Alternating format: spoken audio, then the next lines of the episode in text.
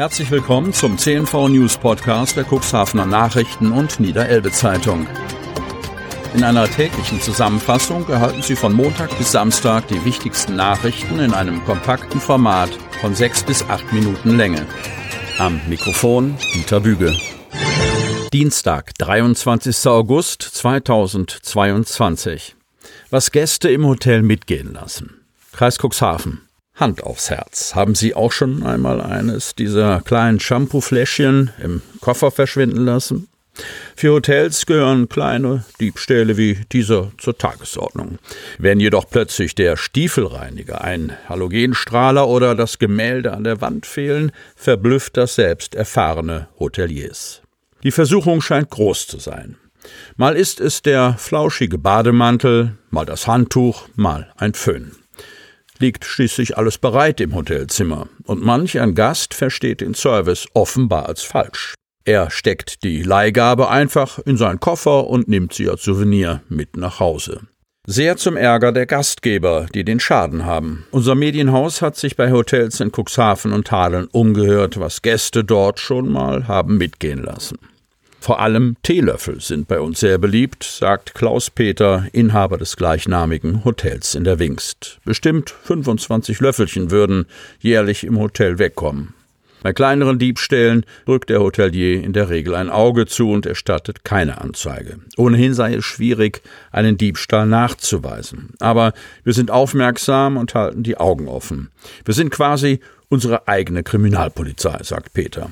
Den dreistesten Diebstahl, den der Hotelchef bislang erlebt hat, war der Klau einer überdimensionalen historischen Suppenkelle, die als Dekoration an der Wand hing.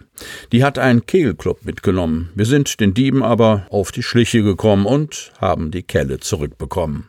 Im Otterndorfer Hotel am Medemufer haben es unehrliche Gäste am häufigsten auf Kugelschreiber, Bademäntel und Handtücher abgesehen. Manchmal verschwinden auch Salz- und Pfeffersteuer. Der Verlust hält sich aber in Grenzen, sagt Hotelchef Dirk Benecke. Bei den Kosmetikprodukten in den Zimmern ist das Hotelteam großzügig. Die dürfen die Gäste ungestraft einstecken. Auch Christian Kamp, Inhaber des Cuxhavener Strandhotels Dun, hat absolut nichts dagegen, wenn seine Gäste die kleinen Jutebeutelchen mit Kosmetikutensilien mitnehmen. Sie sind gebrandet, das heißt mit dem Hotellogo versehen. Größere Dinge kommen im Strandhotel äußerst selten weg. Unsere Hotelgäste sind weitestgehend zivilisiert, so Christian Kamp.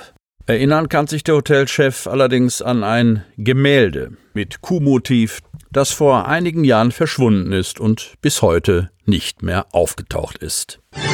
Giftiger Schlick bleibt ein Problem. Cuxhaven. Wohin mit dem Schlick? Dieses Thema wird auch in den kommenden Jahren heiß diskutiert bleiben.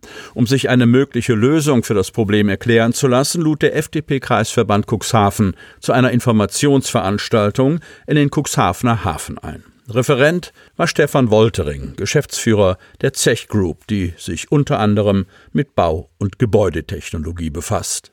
Woltering präsentierte eine technische Möglichkeit, wie belastetes Baggergut aus Häfen und Wasserstraßen in einer subaquatischen Baggergutdeponie an der norddeutschen Küste untergebracht werden könnte.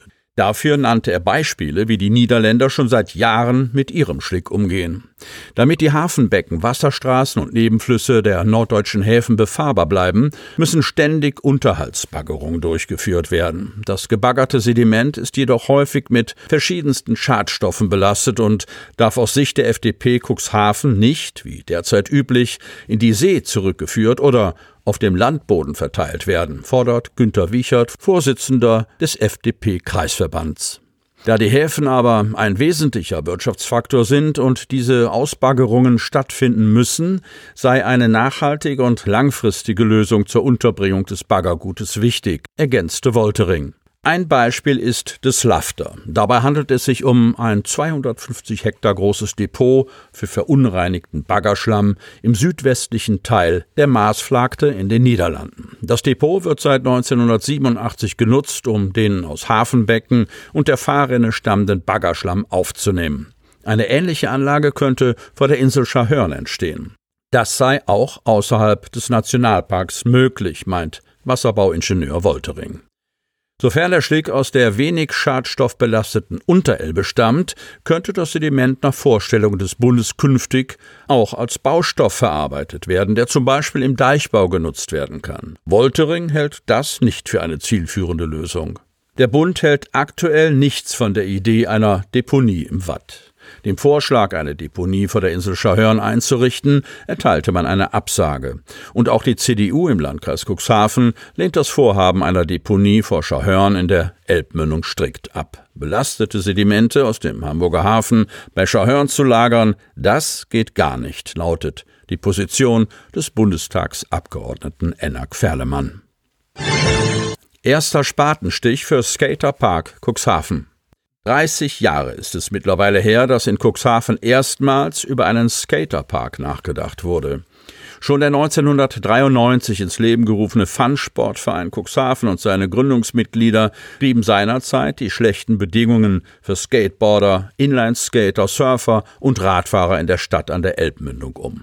Drei Jahrzehnte später ist es geschafft. Der symbolische erste Spatenstich für den Skaterpark Cuxhaven ist vollzogen. Am Montagnachmittag versammelten sich Vertreter aller Fraktionen im Rat der Stadt, die Bundestagsabgeordneten Enak Ferlemann und Daniel Schneider sowie die Landtagsabgeordnete Eva Vierhoff mit Mitgliedern des Jugendrates und Mitarbeitern aus der Verwaltung um Oberbürgermeister Uwe Santja, um das Objekt in die Tat umzusetzen. Viele von denen, die die ehrgeizigen Pläne einst auf den Weg bringen wollten, seien mittlerweile aus dem Alter heraus noch sicher auf einem Board stehen zu können, scherzte Santja, der sich jedoch freute, dass das lang gehegte Projekt hinterm Bahnhof umgesetzt wird.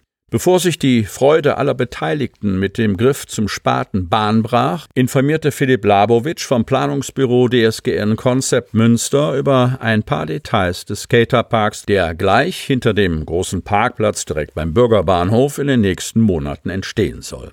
Rund eine Million Baukosten sind für das Projekt veranschlagt. Die N-Bank fördert den Skaterpark mit mehr als 584.000 Euro. Die Fertigstellung ist bereits für diesen Dezember geplant. Sie hörten den Podcast der CNV Medien. Redaktionsleitung Ulrich Rode und Christoph Käfer. Produktion Win Marketing, Agentur für Text- und Audioproduktion.